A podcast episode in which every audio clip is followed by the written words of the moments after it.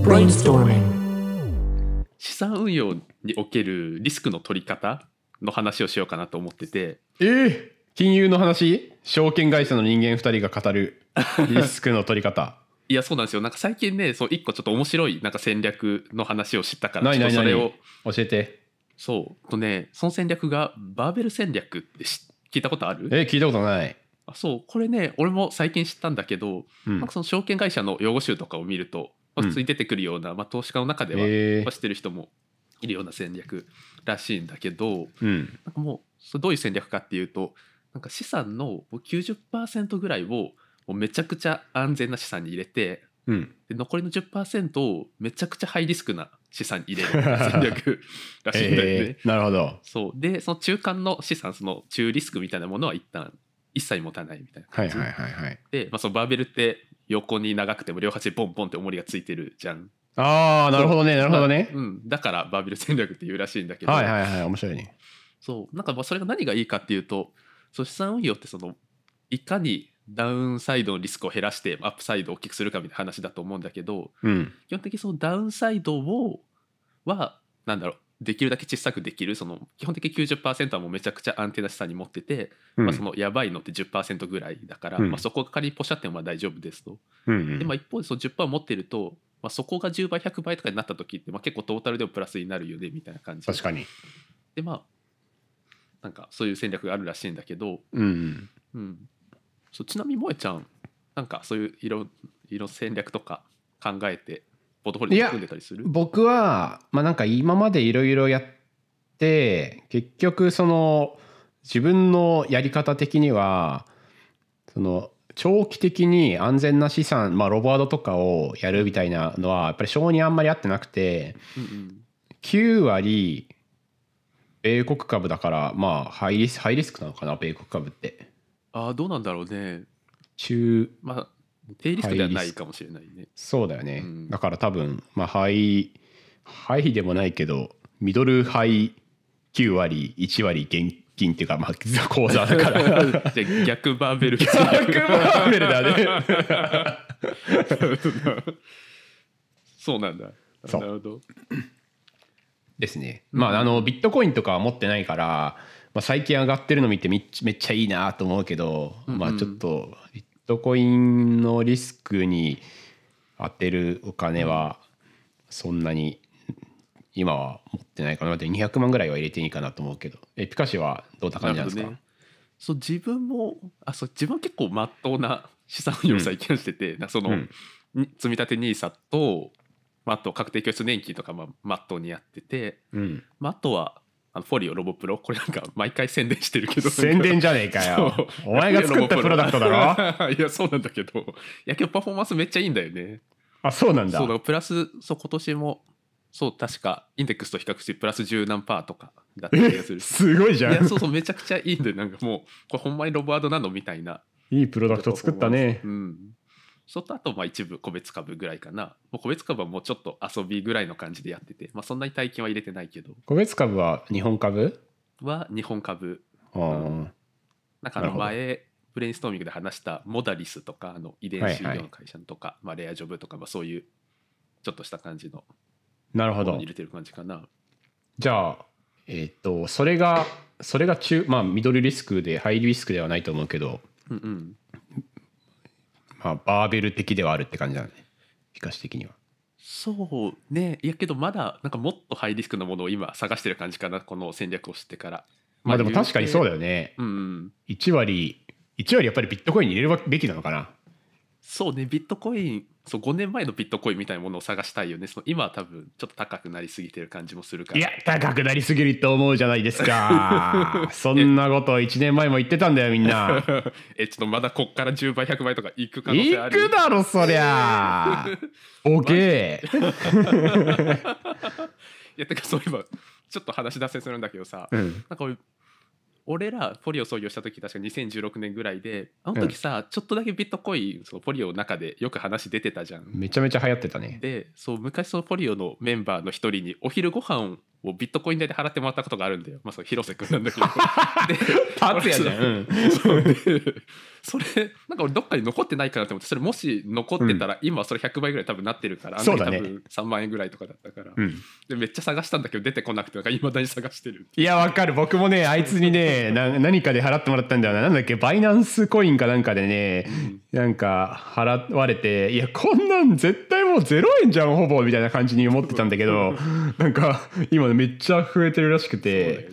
いやさもうちょっと頭上がんないっすよでもあのログインができないから僕はそれ多分一生手にすることがない資産になるそうそう 俺もなんかねそうウォレットの中鍵みたいなの見つからなくて多分 そういうのいっぱいあるよいねやそうだよねそうそうでなんかそのバーベル理論を提唱した人ってなんかそのニコラス・タレブっていう、なんかブラックスワンとかをの本を書いてるような人なんだけどあそうなんだそうそうでなんかその人はもうそのバーベル戦略でずっとやってるらしくて、まあ、その90%はもうすごい安全資産に入れて、うんで10%を、まあ、なんかやばいことが起きた時にすごいその跳ね上がるような資産に入れてて、はいなはい今回のそうコロナとかでもプラス30何倍とか、まあ、それでなったみたいな話とかもえそうなんだそうすごいじゃんそうなんでその人もともとなんかリーマンショックの時にその、まあ、基本安定資産で一部逆張りしててなんかそれ跳ね上がってそのバーベル戦略っていうのがちょっと話題になり始めたらしいんだけど、へなんえかちゃんとこういうなんかやばいことが起きるたびにこの人は儲かってるみたいな感じなんかみんなは下がってるけど、へえそうそうでそうなんか基本的にそう多くの人ってなんかこういうやばいことってそのあんまり起きないと思ってるからうん基本その安定にまっとうに伸びていくようなものとかに多分入れてると思うんだけど、うんまあこの人が言うにはそういうなんかやばいことって結構頻繁に起きるよねっていうそのリーマンショックもそうだしまあねコロナもそうだしねコロナもそうだし、まあ、なんで例えば、まあ、今後10年間でも絶対、まあ、1回は、まあ、そういうやばいこととか起きるだろうぐらいのなんか前提に立って、まあ、そういう時にプラス何十倍とかってなるように資産を組んでるみたいな、まあ、ちょっと他の人とは違う感じで組んでて、まあ、そういうタイミングで儲かってるみたいな感じらしい。まあでも確かにうんまあ、そうだよねなんかそう思ってみると、まあ、コロナもそうだし、まあ、東日本大震災とかもそうだし、うんこんなん生きてるうちに起きると思わんかったみたいなことがまあ5年とか10年に1回は絶対起きてはいるような気もするし、うんうん、そうであとそのなんかもう一個大事なのがその安定資産もめっちゃ安定な資産が大事らしいそのなんえかっていうのもうんそうなんか低リスクのものとかって言ってても基本的になんかやばいことが起きた時そのリーマンショックとかうんで要はその日経とかがマイナス40%とかになったりするわけじゃん。はいはいまあ、だったらいくら低リスクとかっていうそのデフォルトがマイナス40%になってる時になんか下がらずにいるのって難しいよねみたいな、まうんあ、なので基本的にはそのやばいことが起きても基本的には耐えれるようなもので多くは構成しておくべきでで残りの10%でそのリスクは取るみたいなことを、まあ、その人は言っててえー、えそそれはどどういうあの具体的な資金融資産でいうと何に当たるのと、まあ、無リスク資産だからまあお金とか債券とかかな多分 ああ債券ってことはきうん金とかじゃないってことか、とかじゃないと思う 多分そうなみるほどたいな。ねそう戦略をそう最近してねちょっと、まあ、これに見習ってみてなんか1年ぐらいやってみようかなみたいな気を最あそうなんだ、まあ、持ち確始かめにて今がそうだったらピカシアはできそうだね、うんまあそうねえ現金で口座でもなんかあんまり持ってないってことピカシアは今全然持ってないねうん多分100万ぐらいとかしか入ってないかも、現金ああまあそれは偉いねうんうん今日米株もね今だと多分すごい調子いいよねまあその去年とかからもいやそうなんだよねうんうんなぜかここ23日なんかめちゃめちゃ全部下がってるけどあそうやね今使ってるよねうんうんなんかあれやなあのあれ何何言おうとしたんだっけ ちょっと待ってえっとねあーごめんななんか言おうと思ったんだけど忘れちゃったあ本当に いやって感じでちょっとね、うんどう資産を配分していくかみたいなところはいろいろ考えつつ追っていきたいなみたいなバーベル戦略がまあおすすめですと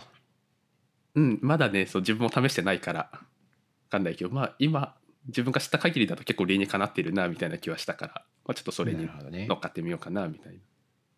ああそうだそうだあの思い出した何を言おうとしてかっていうと僕最近その、まあ、今はなんかそのぜ全資産を米株に突っ込んでますみたいな感じなんだけど、その最近法人化したんですよあのフォルテという会社を作ってですねうんうん個人事業だった会社を法人にしたんだけどなんかそれによってなんか個人事業だと、まあ、自分の口座に全部入ってくるから全部自分の給料みたいな感じで扱えるんだけど法人ってやっぱりその代表への報酬みたいな感じで1年にいくらって決めなきゃいけないからうんうんでその1年に1回しか変えられないんだよ報酬って。はいはいはいだからその例えばその5,000万売り上げたとしてもまあ一月100万とか300万とかに決めてなんかそれぐらいしかもらえないわけうんうんうんだから300万だとしてもその12ヶ月で3600万とかうん100万だったら1200万とかしかもらえなくてだとするとまあ法人でめっちゃ儲かってんの1億とか儲かってるにもかかわらずその100万かける12ヶ月で1200万とかしか自分の口座には入らないからそれをなんか米株に突っ込むみたいなことしてもさなまあたかが知れてるっていうかなんか法人の方にお金が貯まるみたいなことになって、まあ、それはそれでなんか安全資産っぽさが あるん だけどなんかだから今後なんか僕がめっちゃ稼ぐことによってでなんかあんまり報酬を受け取らないみたいなことにするとなんか必然的にバーベル戦略になるってい うなるほど ね そうそう1割売り上げの1割を僕の報酬にするとしたらその1割が全部上株に行くわけだから そうするとハイリスク1割で9割個人法人の現金というな んか 安全資産になるっていう。すごいねそれ組み合わせて そう必然的バーベル戦略を法人設立によって成し遂げた僕なるほどね はいちなみにさ会社のお金ってなんか資産に回したりってできるのそれは難しいの会社のお金を、あえっと証券会社とかにやるってことあそうそうそまあ多分法人設立で資産運用ががいやできるのかなまあできるんじゃないかなちょっとそれ次までにややってみて調べてみようわうお ありがとうございますまたで法人の話をするときにね立ち上げたあ話そうだねを確かになんで立ち上げたかみたいな話とかねまあけどイーロン・マスクとかねテスラの会社のお金多分ビットコインとかめっちゃあ買あってるよねそうだよねそうだよねまあうん法人でも別に立ち上げられるよな、まあ、ただなんかそんなめっちゃ利益をこう利益っていうかなんか売買めっちゃ繰り返すみたいな感じだと多分なんか確定申告の時めっちゃめんどくさいみたいな感じになりそうだからねああんまそりれはそうだねううんまあ、1年ずっと持ってるみたいな感じなのかな、うんうんうんまあ、そっちの方が儲かるしいいよなまあねそんなんじゃするね確かにうん となるともうやっぱり100%ハイリスク ハイリスクの資産になってしまう 確かにそうねあまあそういう生き方なんでいやいいっすねちょっといいいっすよやまあそんな感じではい今日は資産運用のリスクの取り方の話をしましたはいはいでは勉強になりましたありがとうございましたありがとうございます brainstorming.